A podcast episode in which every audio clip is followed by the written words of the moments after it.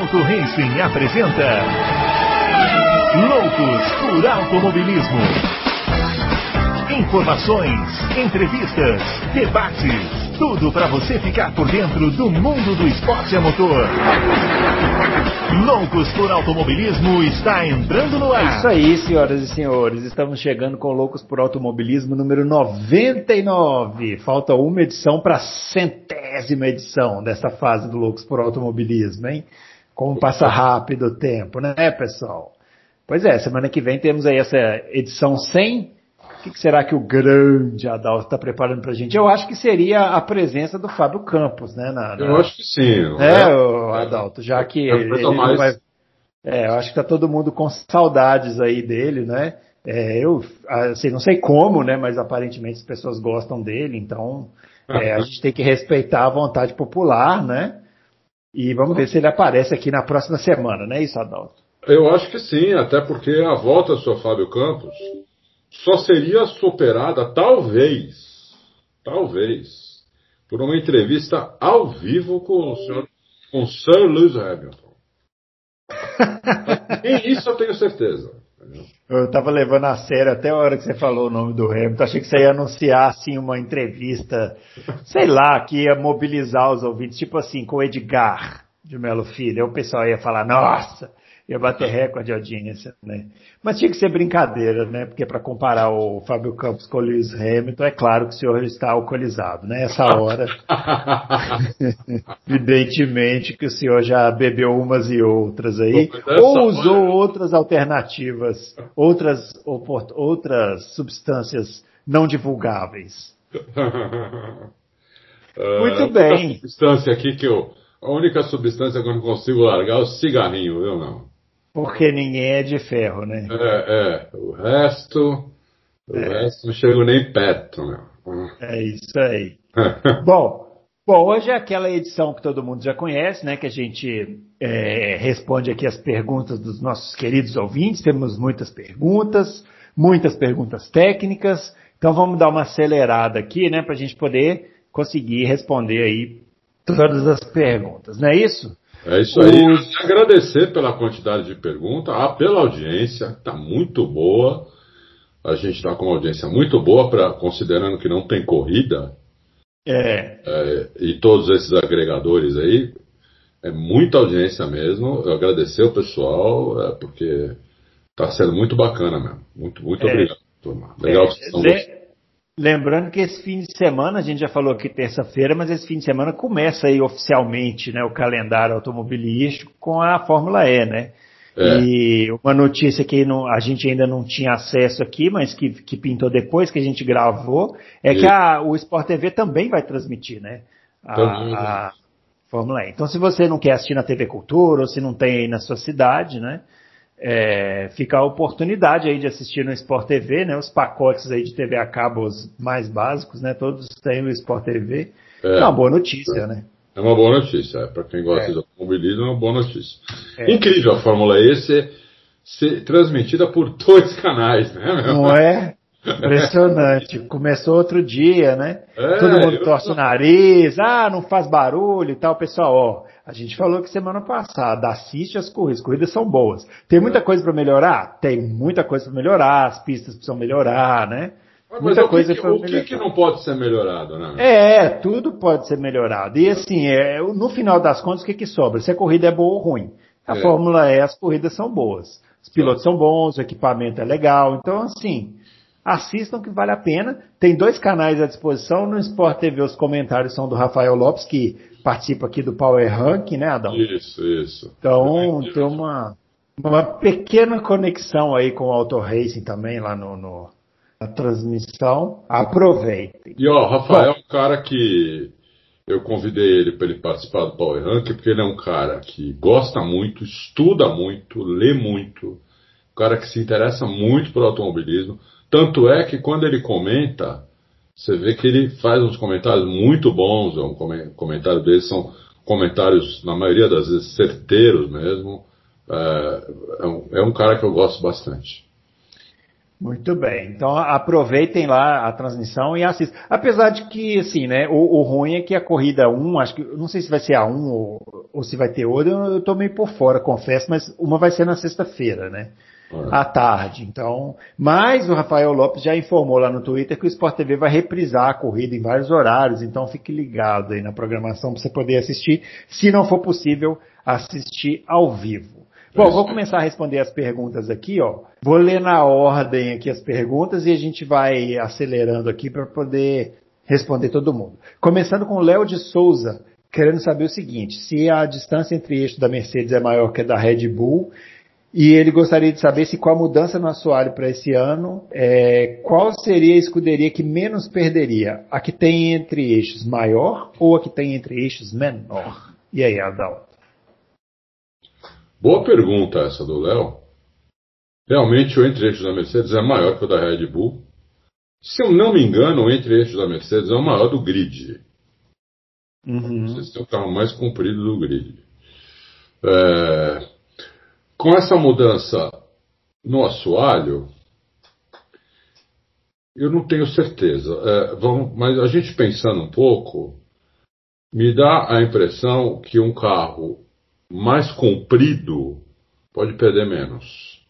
Porque ele tem mais área de assoalho, né? Uhum. Então, você, como vai cortar igual em todos os carros, é, na, na, na, na, Mercedes vai ser relativamente, vai cortar menos do que num carro mais curto, concorda? Percentualmente, né? Percentualmente, o percentual de é, corte. É. Isso, vai ser. Porque muito... o corte não é por percentual, então, é por medida. Exatamente, é por medida. Hum, entendi. É. Então, teoricamente, sim. Teoricamente, talvez a, afete menos a Mercedes. Mas é, é uma teoria, não, é, não tenho certeza disso, não, não pesquisei sobre isso. Muito bem. O João Barata gostaria de saber do Adalto qual a opinião sobre a notícia do Mika Salo e o possível castigo da Ferrari e se ele podia explicar a situação um pouco melhor. Antes do Adalto responder, Deixa eu só dar uma pesquisada aqui, porque teve outras perguntas sobre essa divulgação do Mika Salo. O, essa, essa fala do Mika Salo. Danilo Moreira, Mika divulgou um vídeo que a Ferrari foi penalizada pelo motor de 2019 com uma redução no volume de combustível. Com isso, acredito que foram obrigados a segurar a potência para conseguir terminar as corridas. Você acredita que essa informação é verdadeira e se esse ano eles vão conseguir restabelecer o motor para brigar na frente? Essa foi a pergunta do Danilo Moreira. Depois o André Aires. Existe alguma possibilidade da Ferrari usar o mesmo motor de 2020 em 2021 ou o Mika Salo tá doido? É, como a FIA vai controlar na prática o teto? Aí já é outra pergunta, a gente lê depois. É outra, outra pergunta. É, é isso aí. Então são, são três perguntas sobre o Mika Salo, Adalto. Mika Salo, é. Primeiro eu queria falar que o Mika Salo é um cara bem esquisito. é, é, eu já contei, acho que no, no, na, nas nossas edições, uma vez que eu tive com ele numa sala, né, eu fiquei até com medo, quase saí correndo. Cara, é meio psicopata, assim? Isso, o cara é meio psicopata. É um cara bem esquisito. Segundo é. que a entrevista dele foi em finlandês. Uhum. É, eu tentei achar, tentei colocar legenda, tentei fazer o diabo, não entendo uma palavra de finlandês, evidentemente. Muito complexo. Zero, né? Zero. É, então eu fui nos sites que transcreveram parte das coisas que ele falou. Né? Fui obrigado a, a fazer isso, sites ingleses uh, e, e, até finlandeses, né? Que daí você, quando está escrito, você coloca no tradutor, você faz alguma coisa, você, é mais fácil quando é falado. Né? é, uma língua que você não conhece nada, né? É muito. Uhum. Então, é, eu vi vários sites, tanto finlandês quanto inglês, até francês, italiano, tudo. E a gente fez ali um, um apanhado do que ele disse, né? É, mas os sites não colocavam exatamente a mesma coisa. Um dava a entender que o carro largava com menos, tinha, foi obrigado a largar com menos gasolina. O outro dava entender, o outro, outros davam a entender, a maioria dava a entender que tinha um limite no acelerador, quer dizer, o acelerador não ia até o fim, entendeu? Uhum. Então, o, o fato é que em 2020 a Ferrari e os, os, uh, uh, os seus clientes é, não, puser, não puderam usar, to, usar o mesmo motor de, 2000, de 2019, mas sem poder usar toda a potência. E, esse é o fato. Uhum. Isso que importa. Não puderam usar toda a potência. Ou porque o acelerador estava limitado, que é a hipótese muito mais provável, porque em quase todos os lugares eu entendi isso, inclusive no vídeo. Uhum. É, é, mas teve um lugar outro que colocou que largava com menos, com menos gasolina, né, com menos combustível. Aí você é obrigado realmente a não, a não, não acelerar, senão você não, não acaba. Agora, isso aí é uma sacanagem, né? Porque, na realidade, quando você tem um motor que tem uma capacidade X você limita essa capacidade, você está garantindo uma durabilidade maior, não? Sim, está tá, tá garantindo. Muito bem pensado, Bruno. De uma certa maneira, eles acabaram se saindo bem, né? É. Tem outra. É, você vê que não quebrou o motor. Eu não lembro de ter quebrado o motor da, da, Ferrari nenhuma vez no ano passado. Não, né? Porque o motor não girava o tanto que podia, né? É, é. é e outra sacanagem. Você deu um tempo para eles enorme para fazer um motor novo. Sim. Né? Porque eles não tinham que mexer mais naquele motor. Não tinham que fazer naquele motor, aquele motor estava condenado. Então, eles tiveram tempo o ano inteiro, o ano inteirinho de 2020, desde janeiro, para fazer um motor novo, que é o motor que eles vão estrear agora esse, esse ano. É um motor novo. Uhum. Que aquele motor estava condenado. Aquele motor precisava de mais combustível para ter potência. Né? Então não bastava eles. eles eh, o que acontece? Se eles ah, pegassem aquele mesmo motor né, e tirassem a sacanagem que tinha, que era usar mais combustível, uhum. carro ia ficar, uh, o motor ia ficar mais, mais fraco que os motores atuais do, dos, da concorrência. Então eles tiveram que fazer um motor novo. Então o motor realmente é novo. Uh, e eles estão muito, muito, muito uh, otimistas, toparam rápido o congelamento. Quer dizer, o cara está otimista, o cara pode falar o que quiser, o papel aceita tudo, né? Microfone uhum. aceita tudo, você fala a barbaridade que você quiser no microfone, e aí vai das pessoas acreditarem ou não. Agora, quando você toma uma atitude que vai de encontro ao que você falou, aí Aí, que, que, foi o que a Ferrari fez. A Ferrari, quando a Red Bull ela é, propôs congelar o motor, a Ferrari foi a primeira a aceitar. Uhum. Ela aceitou de cara. Opa, levantou a mão, eu. eu. Então, ou seja. Tô dentro. É. Se ela tá dentro, é porque ela tem muita certeza que o motor novo dela é muito bom, entendeu? Uhum. Senão, eles são retardados, entendeu? Eles não são retardados. Não tem nenhum. Não tem retardado na Fórmula 1. Né? Ali é uma peneira, para você chegar ali, é uma peneira em tudo, né? Não só em piloto, em tudo, tudo. Todos os caras que trabalham na Fórmula 1 são mega especializados naquilo, né? Então não tem nenhum retardado ali que vai fazer uma coisa dessa. Quer dizer, é, com um motor ruim, vai falar eu topo congelar. Não. O motor deve ser bom. Quão bom é, nós vamos ver é, a partir do dia 12, 13, 14 no Bahrein, na pré-temporada. Eles estão falando, é, eu tenho informação, eles não falaram isso, mas eu tenho informação que no, no dinamômetro deu 55 cavalos de diferença. Uhum. Do motor de 2020. Deu 55 cavalos. É, é, é, bastante cavalo isso. 55 cavalos é considerável. Né? Uhum. É, e, esse, e o dinamômetro foi aquele dinamômetro de roda. Uhum. Né? Não foi o dinamômetro de bancada. Isso é uma informação também muito importante, porque o de bancada engana muito, né? Porque, uhum. é, porque ele não mede a potência que está indo para o chão, né? Isso, não mede a potência que está indo para o asfalto. Ele você não vê direito o, o a questão do, da vibração, uh, o, a dirigibilidade. Se bem que a dirigibilidade só nem o dinamômetro de roda tem que ser realmente na pista. Vamos ver. É, eu torço, eu torço para que seja mesmo 55 cavalos, no mínimo. Que eles venham para cima, que a Red Bull vá para cima e que a gente tenha aí um, um sonho, mas é realizável, né? Não, não, sei se vai acontecer, a gente tinha seis carros disputando. Entendeu? Isso. História. É o mínimo, né, que a gente gostaria. Né? É o mínimo que a gente gostaria. Acho, é. acho, que nós e toda, e praticamente 100% do, do, do, do pessoal que nos ouve. Ah, quem gosta de corrida, né? Quem gosta é, quem gosta de corrida, entendeu? É. é. Ó, o, com isso aí a gente respondeu o André Siqueira, que queria saber sobre a punição lá para quem usou o motor Ferrari. E uma pergunta aqui que sobrou do André Aires é: como a FIA vai controlar na prática o teto de gastos de montadoras globais que podem utilizar inúmeras instalações que possuem para o desenvolvimento, como evitar trapaças? É, o problema é o seguinte: todas as, todas as montadoras que estão na Fórmula 1, três, né, agora no caso, é, well, se contar a Aston Martin 4, mas a Aston Martin não, não fabrica um motor, mas, então, né? Vamos, vamos, pensar nas três que são que fabricam motor e carro, né? Uh, elas têm a fábrica própria de, da, de Fórmula 1.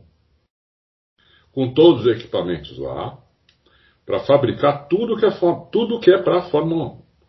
Né? A fábrica de carro, produção, carro de produção, tem nada a ver, é em outro lugar. Uhum. Então, é, é, é, é, a, a, fábrica de Fórmula 1 faz parte da equipe. Então, no caso da Mercedes, não, é separada, né?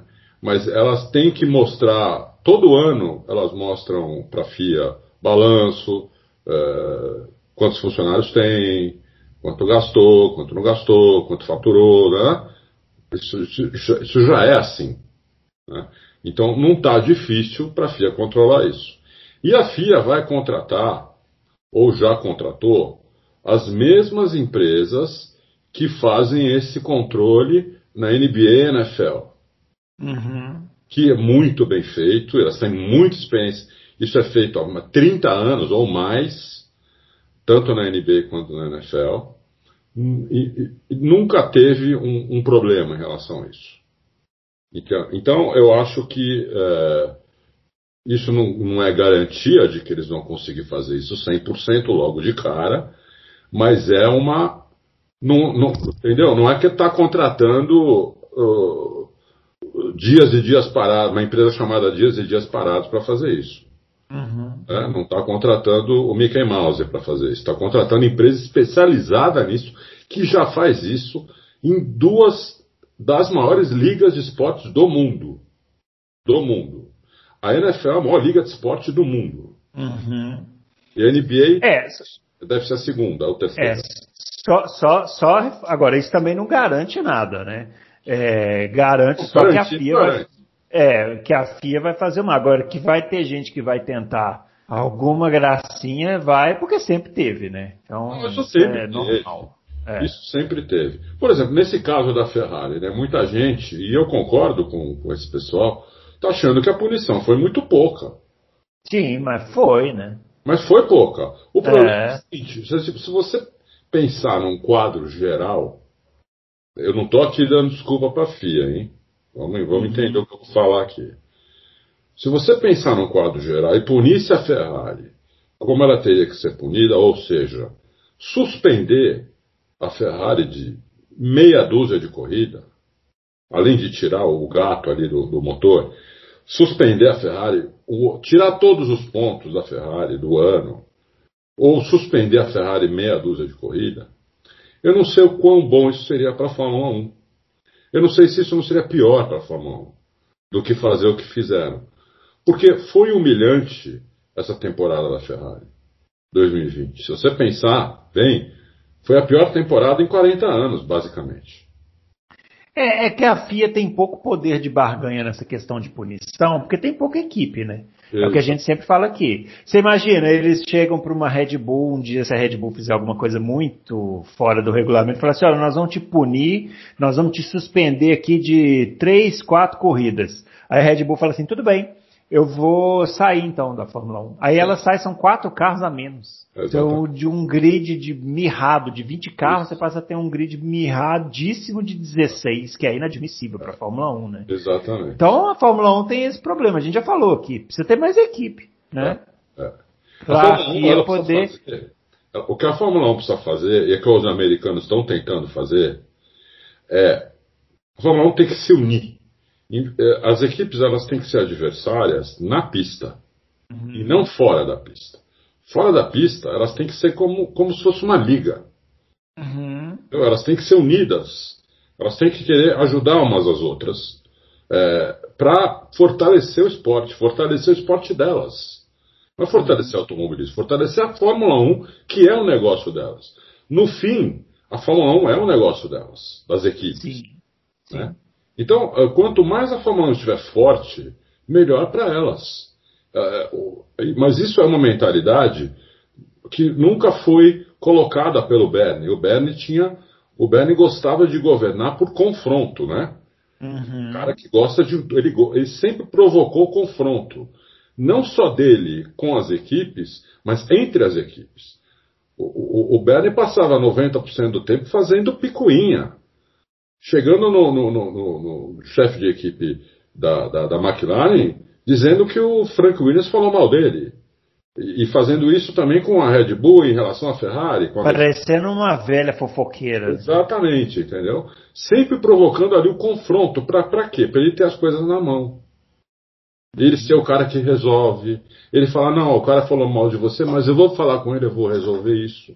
Sabe aquele cara que inventa uma, uma dificuldade para te vender a facilidade?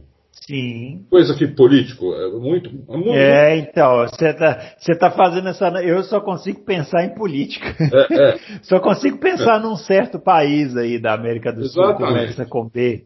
Né? O faz Porque muito... é assim, e eu não estou falando isso agora, não. Isso é assim há anos, né? Sim, há anos, nossa, é, é, séculos, né? É, é. Na verdade, sempre foi assim, né? Boa, boa, deixou claro isso. Não estamos falando de agora. Não, não é agora. Agora também, mas é, sempre foi, a vida inteira. O político é assim, entendeu? Ele é. inventa uma dificuldade para te vender a facilidade. Então você quer, uhum. você quer construir uma casa, que vai o fiscal lá, ele vai achar alguma coisa errada e se não tiver, ele vai inventar para te, te, tomar uma grana.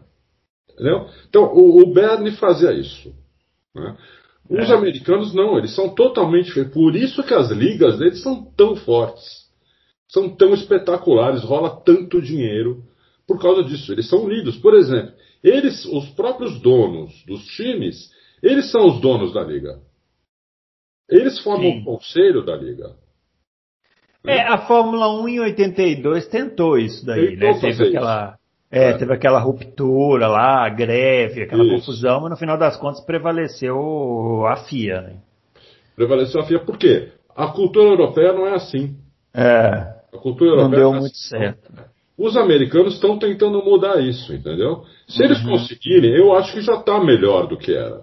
Se eles conseguirem mudar essa, essa cultura, essa filosofia, fazer com que as equipes entendam que tem que ser uma coisa boa, tem que ser um negócio que seja bom para todo mundo, para fortalecer a, a, Fórmula 1, é, aí a coisa vai para frente.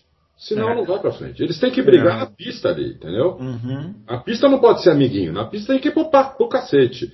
Mas no resto não. Opa, peraí. Tem uma equipe ali que vai falir e nós vamos ficar com dois carros a menos. O que, que nós podemos fazer para ajudar aquela equipe? Todo mundo, todos nós. É. é. É, assim que funciona em todas as ligas americanas. Por isso que são tão fortes. Então é isso que eles têm que fazer, eu acho. Muito bem. Vamos lá, cachorrão, Adalto, durante os anos de 83 até 87, a McLaren teve um ótimo conjunto dos motores TAG, que na verdade era um motor Porsche. Por que a Porsche não colocou o nome no motor? Seria uma ótima mídia para a marca. Ué, mas a Porsche colocou o nome no motor, não é? Motor Tag Porsche. Era Tag Porsche. É, é ela é. tinha o nome da Porsche. Era uma parceria, né? Porsche Tag, Tag Porsche, não é. sei. É que a McLaren conseguiu vender isso para a Tag. Tag Heuer, que já teve no Auto Race aí quatro, durante quatro anos também. A Tag Heuer é muito ligada ao automobilismo. Uhum. Sempre foi, desde o começo. Né? É, eles gostam de automobilismo lá. E eles, é. têm, eles acham que o público de automobilismo, principalmente da, da Fórmula 1, é, um, é o público que eles querem atingir. Entendeu? Então, é, a McLaren conseguiu vender um, por uma grana absurda para o motor se chamar Tag Porsche. A Porsche aceitou, até porque a Porsche também levou algum. Muito bem.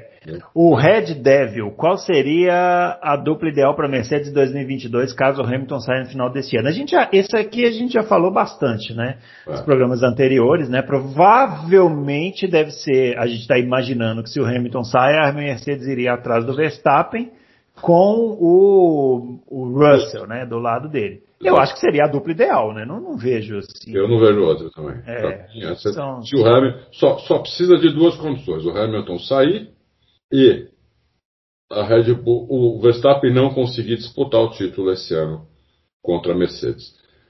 Aí eu acho que com essas duas condições postas, eu não vejo outra dupla que não seja Verstappen e Russell na Mercedes. Assim, não vejo. É. O Fabiano Luiz pergunta, Adalto, tem informações de como irá funcionar essa nova empresa Powertrains da Red Bull que cuidará dos motores Honda em 2022? E se vai ter toda a estrutura da Honda ou somente as pessoas que trabalham na divisão de motores da Honda Fórmula 1? Somente as pessoas que trabalham na divisão de motores da Honda F1 e nem todas. Nem todas. Talvez metade. Talvez nem metade, desculpa uns 30%. Vai uhum. ficar. Eles vão colocar mais algumas pessoas da Red Bull, é, que, que são mais ligadas ao motor, né? Que sempre, sempre foram, uhum. a qualquer motor que a Red Bull tenha. É, e como eu falei outro dia, vai ser uma. Essa divisão Power Trains, é, é, na verdade, é uma super oficina. Né? Uhum. Aqui a gente não, ninguém vai falar isso, mas é uma é. super oficina, porque eles vão lá arrumar, desmontar, montar e arrumar os motores, eles não vão desenvolver basicamente nada. Isso aí não, não, isso aí não é o que a, fazia com a, a própria Honda fazia com a Mugen na, nos anos 90, tinha Sim, o motor Mugen Honda. Isso. Motor Mugen Honda, motor Ford Cosworth. É, você, você tem as peças, as peças Honda e você vai lá e monta, né? A Mugen fazia esse trabalho. Isso, exatamente é. Bom, o Romeu Silva Las Casas, boa tarde. Vocês acham que as corridas sprint serão aprovadas para esse ano e tem chance dessa ideia vingar? É a mesma pergunta. Ah, não, ele está perguntando se a sprint vai ser aprovada para teste esse ano. Isso tem chance da ideia vingar. Foi as, as, equipes ficaram a favor e acho que fica, seriam três etapas, né? Com a sprint isso, race, não é isso? Uma delas Interlagos. É, é, para testar. Eu, eu, sou, eu sou favorável a testar. Não, não, eu sou favorável a coisas novas. Então, eu sou favorável a testar. Eu gosto do, da classificação atual da Fórmula 1. É, eu também, eu não sei para que a Fórmula 1 quer mexer com classificação. Sinceramente, a classificação super funciona hoje em dia. É. Não sei, assim, eu também sou a favor de testar. Né, assim, tem a oportunidade de fazer o teste em três etapas que se faça o teste, mas eu não sei, eu acho que isso aí não é uma coisa que precisava ser mexido. É. Mas o treino no sábado, o formato do treino é legal, funciona. Faz a corrida no domingo. É, é outras coisas que tem que mudar, né, para gerar corrida boa, não isso. Bom, mas uma coisa é que eu ouvi gente já falando que todo mundo vai querer chegar em último, poder largar na pole. Essa corrida sprint vai ter ponto, viu, galera? Uhum. Então, quer dizer, se você chegar em último, você não marca ponto. Sim. Então não, não é uma boa você fazer isso, entendeu? É.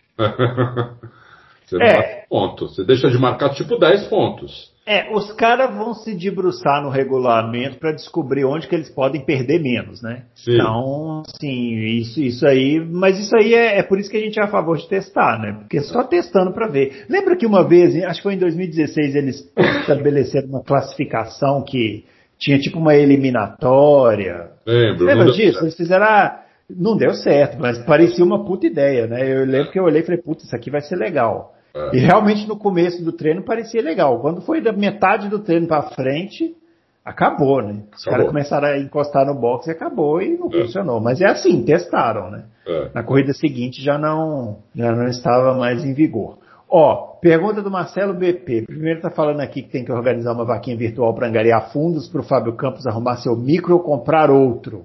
É verdade. Vamos, vamos, vamos fazer essa campanha. É, analisando as várias limitações que entraram em vigor esse ano, teto orçamentário, tá lá, é, levando-se em consideração as novas regras para 2022, eu pergunto: é correto afirmar que equipes como RBR, como Red Bull e Ferrari que possuem equipes B se beneficiarão mais daquelas limitações via padronização de peças, além da troca de informações com suas coligadas, do que uma equipe solitária como a Renault, a Alpine. Uma coisa que surgiu antes de você responder, né, Adalto, é que é, parece que está rolando aí uma especulação de que a Williams pa passaria a ser a tal equipe B da Renault, né? Isso. O que responde à pergunta do, do Marcelo BP, que é lógico que é correto afirmar isso. Sim.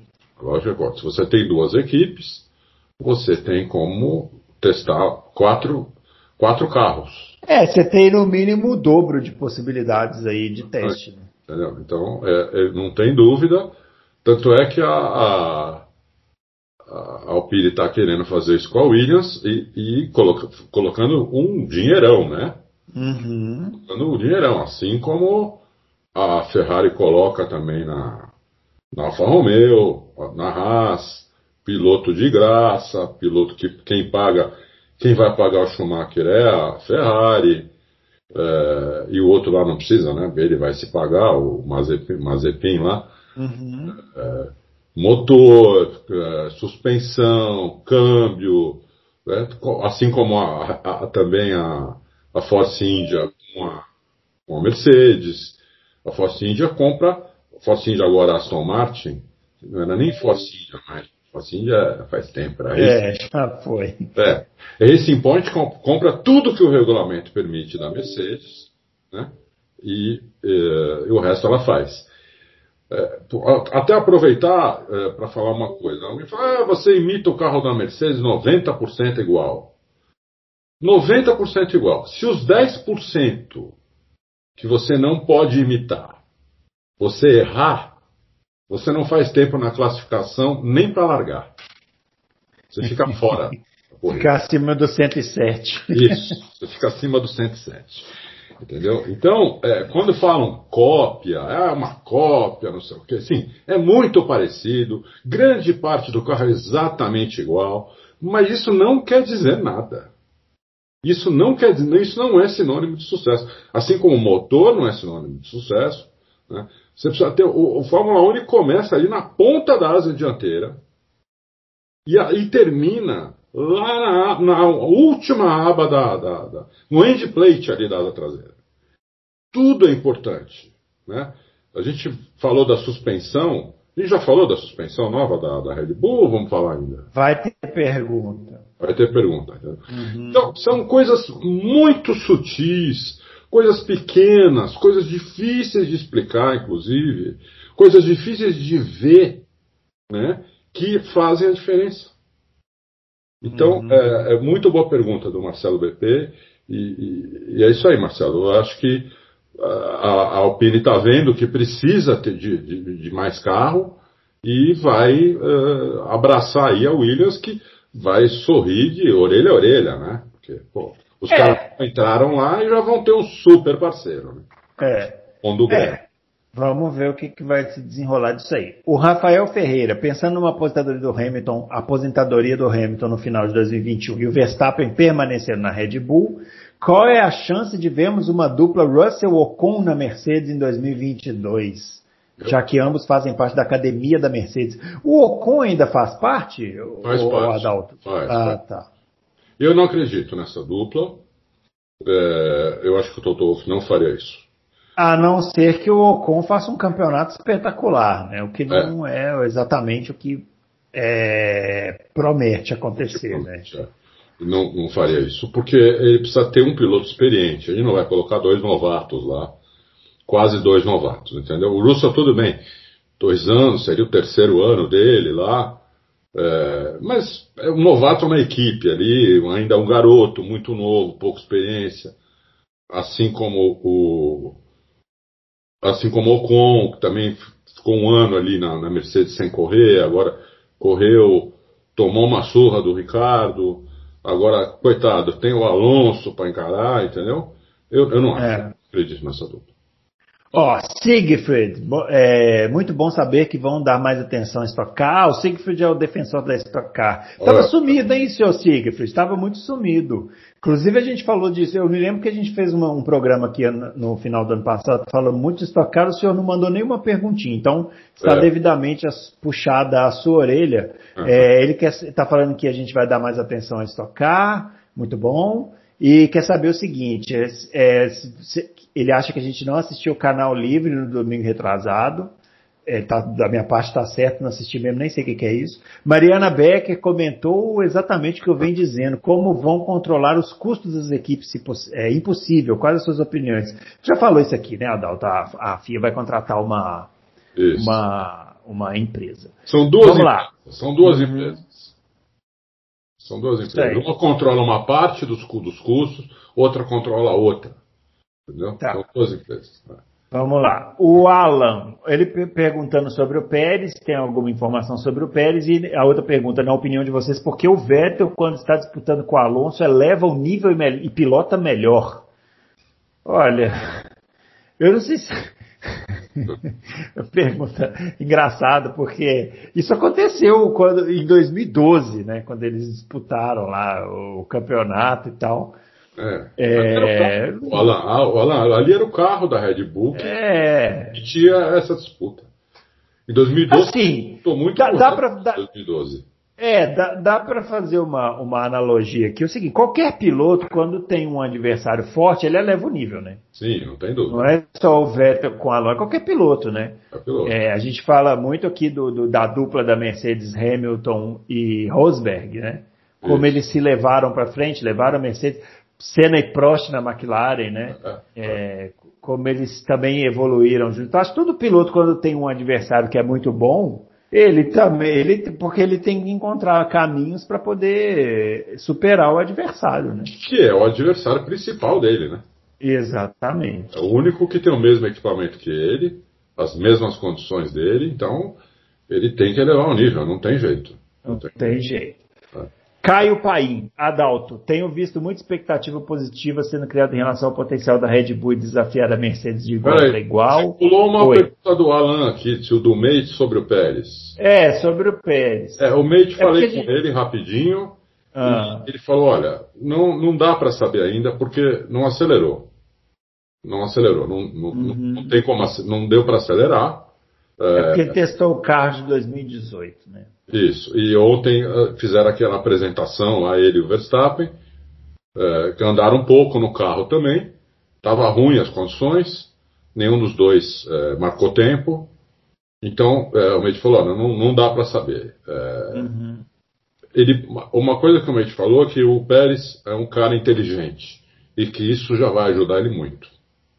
Muito bem. Então, é, per pergunta do Caio Paim que eu estava lendo aqui sobre a, a, o potencial da Red Bull em desafiar a Mercedes de igual para igual, principalmente pelo ganho de potência do motor Honda, pela experiência que a equipe terá agora de Sérgio Pérez e também pelo resultado da última corrida em Abu Dhabi. É, se a gente acha que é isso mesmo ou a Mercedes ainda possui cartas na manga ou gordura de sobra para queimar caso precise para continuar andando na frente. Olha, Caio, é uma pergunta bem difícil para responder essa. É, eu, a, a, teoricamente, a, a, Red Bull tem condição de, de desafiar a Mercedes. Né?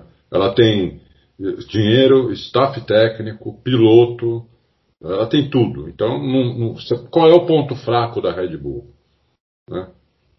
Se você uhum. olhar assim, não tem um ponto fraco. Eles têm tudo do melhor lá. Assim como a Mercedes também. É que a, filosofia da Mercedes é implantada pelo Toto Wolff, que é um cara diferenciado, né, é, é, é, é, muito. É de uma excelência assim poucas vezes vista. Entendeu? Então, o, o, um, carro, o, um carro da Mercedes ele é, ele é analisado do parafuso de, de, que custe 50 centavos de dólar até a peça mais cara ele é analisado cinco vezes por pessoas muito especializadas, uhum. pessoas que só fazem isso, entendeu? É, os pilotos, o Hamilton não precisa falar e o, e o, o Bottas, apesar de na maioria da torcida não gostar, é, é muito bem, bem é, avaliado pela Mercedes. Né?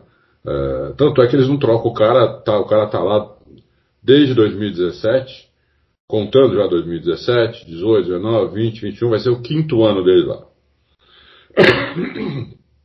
É um cara que anda, vocês viram isso, vocês, isso aí eu não preciso falar, é um cara que anda, em média, um décimo atrás do, do, do, do Hamilton em classificação. Né? Eu, eu, eu, quero ver um outro piloto da Fórmula 1 consiga isso. Né? A não ser o Verstappen, eu quero ver outro piloto que consiga isso. Andar em média só um décimo atrás do, atrás do Hamilton. Então, é um, às vezes tem tudo. Né? É, só que não é imbatível, não é invencível. Né? Eu vou torcer para que a Red Bull consiga desafiar a Mercedes. Assim como vou torcer que a Ferrari também consiga. Eu falei isso desde no começo do programa. Quanto uhum. mais carro disputar a ponta, melhor para todo mundo. Melhor para quem gosta de corrida, melhor para o site, melhor para mim. Para mim, não, não interessa quem ganha, interessa se a corrida é boa, se teve disputa, entendeu? E eu, geralmente, o cara que ganha é o cara que mereceu, inclusive. É, porque a Fórmula 1 não é randômico como o futebol. A Fórmula 1 é muito, é, é muito por muito meritocracia, entendeu? É muito difícil um cara ganhar corrida de rabo. A gente vê isso acontecer uma vez cada dois, três anos. O cara ganhando rabo a corrida, entendeu? A maioria das vezes, em 95% das vezes, o cara ganhou a corrida porque mereceu ganhar. Então, é isso que eu acho. Muito bem. Ó, pergunta do Leandro Alves sobre a suspensão da, da Red Bull. Aí, quer saber sobre o conceito aí, a la Mercedes, o que, que ele tem de vantajoso? Então, é o seguinte, a gente colocou ontem um vídeo, uma, uma matéria e um vídeo explicativo. O problema é que o vídeo está bem difícil de entender, é, mesmo colocando legenda, a gente tem, tem a própria legenda lá do YouTube, que é a mesma que usa aquele Google Tradutor, né? Uhum. Então é difícil você. É, fica ruim mesmo, né? Não dá para entender quase nada. A legenda, até porque ela, é, essa legenda é conforme o cara vai falando. E o, o inglês, a maioria do, do, dos ingleses, não todos, mas assim, os caras que são mais do interior da Inglaterra, eles falam meio para dentro, entendeu? Então come muita palavra. Então fica difícil a legenda pegar. Então hoje nós pusemos uma outra matéria explicativa. Né? É, é, o que essa suspensão não é uma suspensão nova. Né? É, o que a Red Bull fez foi o que a Mercedes fez o ano passado. Ela pegou aquele braço, o braço é, superior da, da suspensão, é, que tá, ele passava por debaixo do pull rod, agora ele foi para cima do pull rod. Isso tem algumas é, implicações muito mais, muito mais aerodinâmicas do que, é, do que outra coisa. À primeira vista. À primeira vista. Por quê? O que, que, qual é a intenção é, de todo de todo monoposto ali, que principalmente que tenha difusor, né? É você jogar o ar por o difusor. Todo o ar que está em volta do carro, você canalizar ele para o seu difusor. Porque o difusor é um troço que joga a traseira, que cola a traseira no chão. Quase sem arrasto. O difusor é uma das peças que menos dá arrasto no carro. E ele dá muito downforce. Então é muito importante o difusor. Por, por isso que em 2009 a Brau ganhou o campeonato com um carro comum e fez um difusor diferente que o carro era um segundo mais rápido que os outros. Simples. O carro começou a temporada um segundo mais rápido que os outros. O Button, o Button ganhou seis primeiras corridas e falou: ganhei o campeonato, acabou. Agora eu vou só. Agora eu vou só passear. Entendeu? Uhum. Então, aí está a importância do difusor. Então, o que, que a Red Bull, o que, que a Mercedes fez isso ano passado, né, no começo do, e não houve todo esse todo esse AUE que está vendo agora, porque a pessoa não entendeu bem por que, que a Mercedes tinha feito isso. Durante o, o campeonato, deu para entender que colou mais a traseira. Por quê? É, é, ela fez um efeito ali aerodinâmico, jogando o ar mais para o difusor. Então, basicamente, é isso que, que, que a Red Bull está tentando.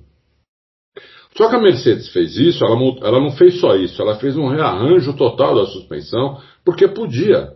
Né? Hoje não pode mais. Então hoje você tem, tem que usar token.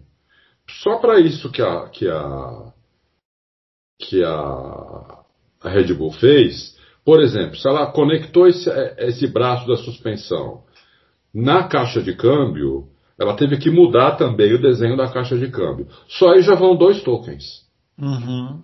Entendeu? Então a gente não sabe ainda onde está conectado, porque pelas, pelas fotos, pelas imagens, não dá para saber exatamente onde está.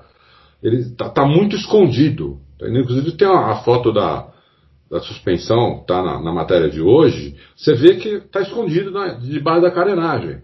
Então você não tem certeza de onde está conectado esse braço, entendeu? Então a gente tem que, eh, tem que esperar no, no dia 12 agora, que vai começar a pré-temporada, Aí nós vamos ter muito mais certeza do que, do que essa suspensão é capaz de fazer. E se não tem mais coisa aí que a Red Bull não pôs. É. Entendeu? Truquezinho. Né? Lógico. É. Como a gente falou no Loucos passado, o carro da apresentação para as fotos é um, o carro que vai para a pista na pré-temporada, ele vai com tudo que a equipe, que, que a equipe fez. Uhum. Entendeu? Ali não, não, não esconde nada, entendeu? Então, é, temos que esperar, não tem jeito. Muito bem. Sink Header é, pergunta para o Adalto ele, se ele pode explicar como é diferente o radiador do carro de Fórmula 1 em relação ao carro de rua, sobretudo quando está parado, porque não tem ventoinha.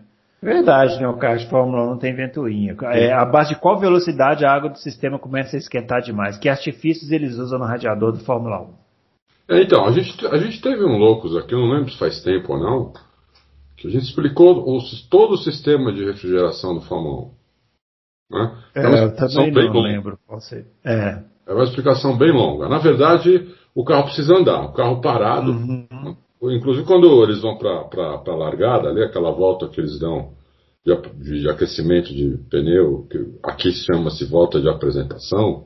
Uhum. Resolveu chamar de volta de apresentação, mas não é é vão de aquecimento, aquilo.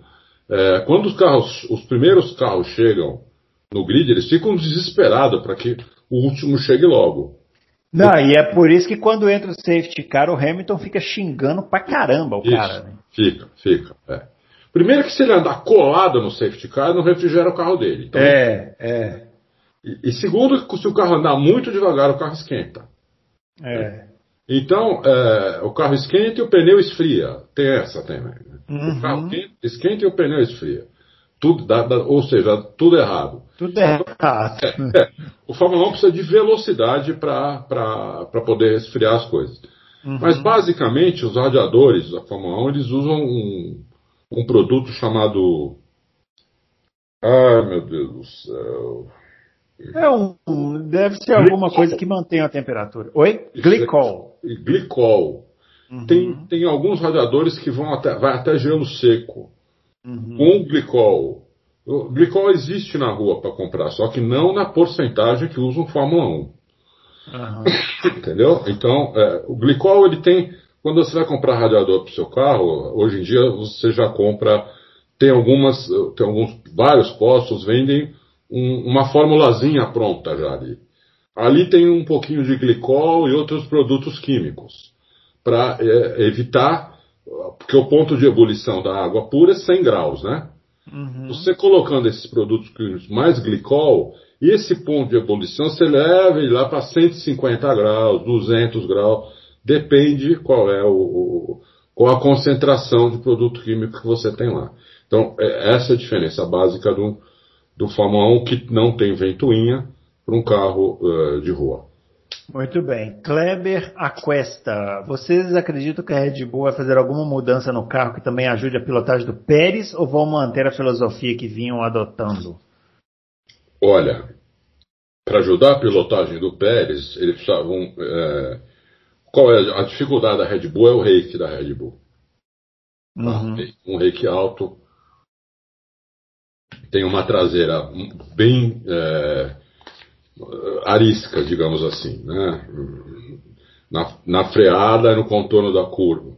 Né? É, uma, é, uma, é um carro muito precisa de uma sintonia muito fina para guiar o carro. Né? É, eu, eu não acho que eles vão abaixar o rake, porque precisaria de um carro novo. Porque o rake não adianta você levantar o carro. Você faz, exemplo, a Mercedes, se ela resolver colocar rake nesse carro, que, que no, no carro de 2020, né, que é um carro feito para não ter rake, um carro praticamente plano, se ela levantar a traseira, ela vai ter um arrasto absurdo. O carro vai, não vai andar nada de reta.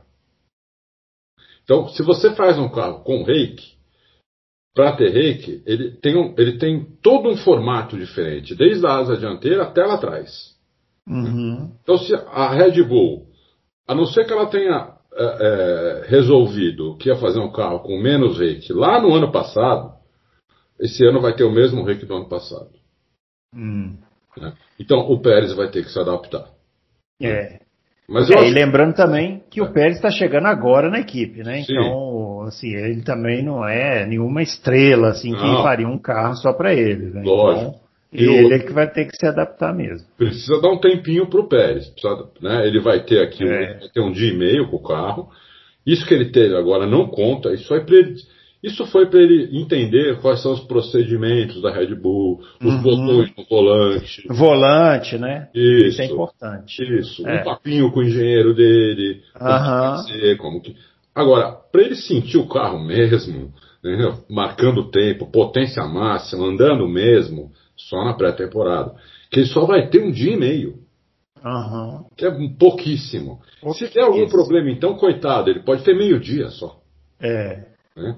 Então, é, precisa dar um tempinho pro Pérez. Ele provavelmente vai começar tomando, tomando um, um- talvez um temporal do, do, do Verstappen nas primeiras corridas. Entendeu? É, ou não tomando esse temporal, mas saindo da pista, no meio da corrida, batendo.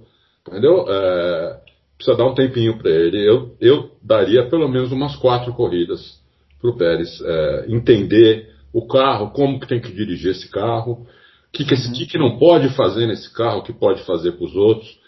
Tem que dar um tempinho pro Pérez. Né? Eu Muito acho. bem, vamos lá. O Ditos, com a diminuição do assoalho e com a conhecida traseira nervosa da Red Bull, não seria possível eles se distanciarem mais da Mercedes? A gente já falou, né? É. Que essa história pode acabar favorecendo mesmo mais a Mercedes.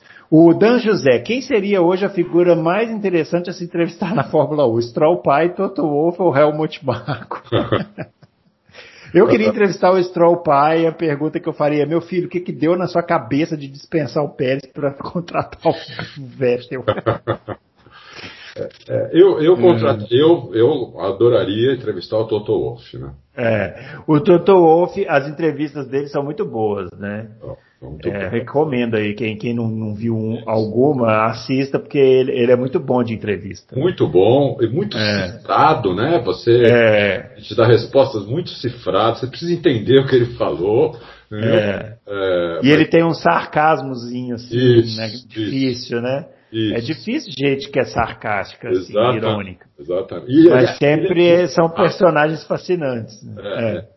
E ele é muito rápido. Você vê a entrevista dele, parece que ele já sabia o que o cara ia perguntar. É. Se o cara O, Né? o, o Drive to Survive, que é aquela série da Netflix, que por sinal já volta agora, né, em março, a terceira temporada. Qual? No ano passado, no- é, o Drive to Survive, aquela série Ah, da, da Drive to Fórmula 1. Survive, é. É, então os episódios que são centrados na Mercedes e tem o Toto Wolff são muito bons, né? Muito bons, muito bons. É. Bom, ó, pergunta do Fórmula 1. Esse aqui já foi direto ao assunto, né? O nome dele é Fórmula 1. Chama a gente de meus jornalistas prediletos. Muito Pô, obrigado. Fórmula 1. É, qu- quando, qual equipe sai na frente com o novo regulamento de 2022? Tem algum indício mínimo? Hum. Não, eu tenho um chute, mas eu não Hum. tenho nenhum indício. O meu chute é a Red Bull. Né? Mas eu não tenho indício disso. O, meu, o indício que eu tenho disso é o Adrian Newey, que é o É. rei da aerodinâmica, e que é o que exatamente a grande mudança do Fórmula 1 em Do 2022. Fórmula 1. É, é aerodinâmica. É, Então, é isso. Muito bem. Drácula pergunta: Mercedes, Ferrari, Honda ou Renault? Qual desses motores vocês acham que vai surpreender esse ano? Boa pergunta, hein? Bom, o, o, o, o Mercedes não, não, só, ele só ia surpreender se ele andasse se pouco. ele fosse ruim. Fosse né? ruim, é. é. Então é um motor que a gente já espera que ele seja ou o melhor ou entre os melhores. Olha, eu, eu, entre Honda, Renault e Ferrari, eu, eu acho que em relação a 2020 vai ser o Ferrari. É, mas aí pelo mesmo raciocínio da Mercedes, né? Se, se ele for um pouquinho melhor, já vai ser espetacular, né? É. Eles andaram no é, eu, o, o, Renault, o Renault, eu não, não sei o Renault. É, sai pouca coisa sobre isso, né? É, tá, estou escondendo bem, eu não sei qual que é, é a da Renault. Eles não queriam o congelamento, eles foram convencidos, né? Eu não sei como convenceram. Eles foram os únicos que eram contra o congelamento, o que já é um indício de que eles queriam desenvolver ainda esse motor. Né? É, uhum. Eles vão ter, vão ter esse, eles, esse ano eles podem desenvolver o motor. É, o motor vai ser congelado no dia 1 de janeiro de 2022. Então, esse ano eles podem desenvolver o motor. Inclusive, eles têm, sem usar token, o, o desenvolvimento são, são, se eu não me engano, dois desenvolvimentos grandes que eles podem fazer. Então, acho que a Renault foi convencida por isso, inclusive, né? Talvez. É. É... Mas se eu tivesse que chutar aqui, eu chuto o Ferrari. Muito bem. Danilo Lopes, o fato de o Ricardo não caber ou ficar muito apertado no cockpit da McLaren tem a ver com o novo chassi? Ou é uma gafe na hora de moldar o, ban o, o assento do piloto? Teve isso? Eu não, não, não fiquei eu... sabendo. O, o, o, o Ricardo não está cabendo. Tá tipo o Nigel Mansell quando foi é. para a McLaren, também não cabia no carro. O, o Ricardo diz ele que tem as, esse osso da cintura aqui mais largo, né? A bacia hum, aqui mais bacia. É. Mas aí eles conseguiram, é, só mexendo no assento, conseguiram deixar ele confortável no carro. É, o Ricardo não é baixinho, né? Piloto tem que ser baixinho. O Ricardo é mais alto também, deve ter essa dificuldade. Isso. O Mauro Borghesan, ano passado a Racing Point copiou a Mercedes sem pudores, foi muito criticado. Vocês acreditam que esse ano a equipe seguirá esse caminho de copiar a Mercedes, mesmo agora se chamando Aston Martin? Se sim, isso não iria arranhar de forma vergonhosa a tradicional marca inglesa? arranhar de forma vergonhosa só se eles começarem a perder todas as corridas, né? Se chegar em último, né? É. Olha, eles, eles, como a gente já falou, eles, vão, eles compraram todas as peças que o regulamento permite da Mercedes, né? É, e as outras, o resto do carro, eles vão, eles já está projetado tudo, se ficar alguma coisa muito diferente da Mercedes, que eles vão ver isso no dia 12, eles vão tentar, para a primeira corrida, fazer peças parecidas, as peças visíveis, a que eles podem enxergar. Se isso é vergonhoso, eu não sei. Acho que mais vergonhoso é o que o Bruno falou, é tomar pau de todo mundo. É, tomar pau que é vergonhoso. É, é tomar pau, por exemplo, no segundo, no segundo pelotão, é. o último do segundo pelotão. Quem foi mais vergonhoso no ano passado? Eu pergunto. A Haas ou a Racing Point que copiou a Mercedes? Hum? A Haas, né? Com certeza. Ó, a gente, o Fábio FSG está perguntando sobre, perguntou sobre a dinastia da Red Bull em 2022. A gente já comentou aqui, né, que a presença do Adrian Newey pode ser um diferencial. O Daniel Oliveira perguntando se tem novidades da F1 TV. Não, né, Adalto? Ainda não, não tem, novidades. Ainda não. Ainda não. Uhum. Eles são engraçados. Vai... Esse pessoal da F1 TV, eles não, parece que eles não têm pressa nenhuma das coisas, viu? É. São bem tranquilos. Uhum. Bom, mas assim que tiver, a gente vai avisar aqui. Isso. O Lucas Nobre, se essa UP da Honda for um fiasco em potência e confiabilidade, a Red Bull teria alguma possibilidade de migrar para outro fornecedor? Acho que eles eles estão se armando para ficar com a estrutura da Honda, né? Acho que não é o caso, né? E com o congelamento nem faz sentido. Se acontecer isso que ele falou, se acontecer, se for esse fiasco, eles vão ter que ficar com o Renault. É, só tem a Renault, né? É. Aí vai acontecer o que você tinha falado da outra vez. Eles vão dar volta, volta, volta, Isso. volta, e no Isso. final das contas vão acertar com a Renault. Exato. E a última pergunta aqui do Éder Matias. A Honda está caindo fora da Fórmula 1. Existe a possibilidade da Red Bull continuar o projeto do motor? Na verdade, não existe a possibilidade. É o que vai acontecer, né? É. É, se isso acontecer, a Red Bull vencer o campeonato em seguida, poderíamos dizer que o pessoal da gestão da Honda come inhame no campeonato. Eu não sei o que que é. Muito bom, Olha, eu imagino que isso deve ser uma coisa muito ruim, né? Comer inhame no café da manhã, então, é, sim, dá para dizer, né? muito boa pergunta. Concordo 100% com ele. Dá para dizer assim, comeram muito inhame no café da manhã e fizeram besteira. muito, muito bem, bom. é isso aí. Final, deixa eu ver se chegou mais alguma pergunta. Olha como tô bonzinho. Olha, o Lucas vou, vou. Um comentário bom aqui, o, o Brunão. Ah, tá falando que veio do futuro, né? Para falar Isso. que o Fábio Campos decidiu ficar eternamente em Marte. Eu, na verdade, viu, Lucas Nobre, eu tenho dúvida se o Fábio Campos não mora em Marte. Pode ser que ele more lá, a gente não sabe. Ele pega um, um foguete, vem aqui, grava os podcasts que ele participa, que é um monte, e volta pro planeta dele e fica lá. É. Uh, bom, do jeito que está o planeta Terra, meu filho, ele, se ele fazer isso, ele está mais do que certo. É verdade, viu, meu? Finalizando aqui, é, finalizando aqui mais essa edição do Logos pro Automobilismo, a gente agradece aí todas as perguntas, né, Adalto? E voltamos na semana que vem com a edição 100. Um abração. Falou, até mais, pessoal.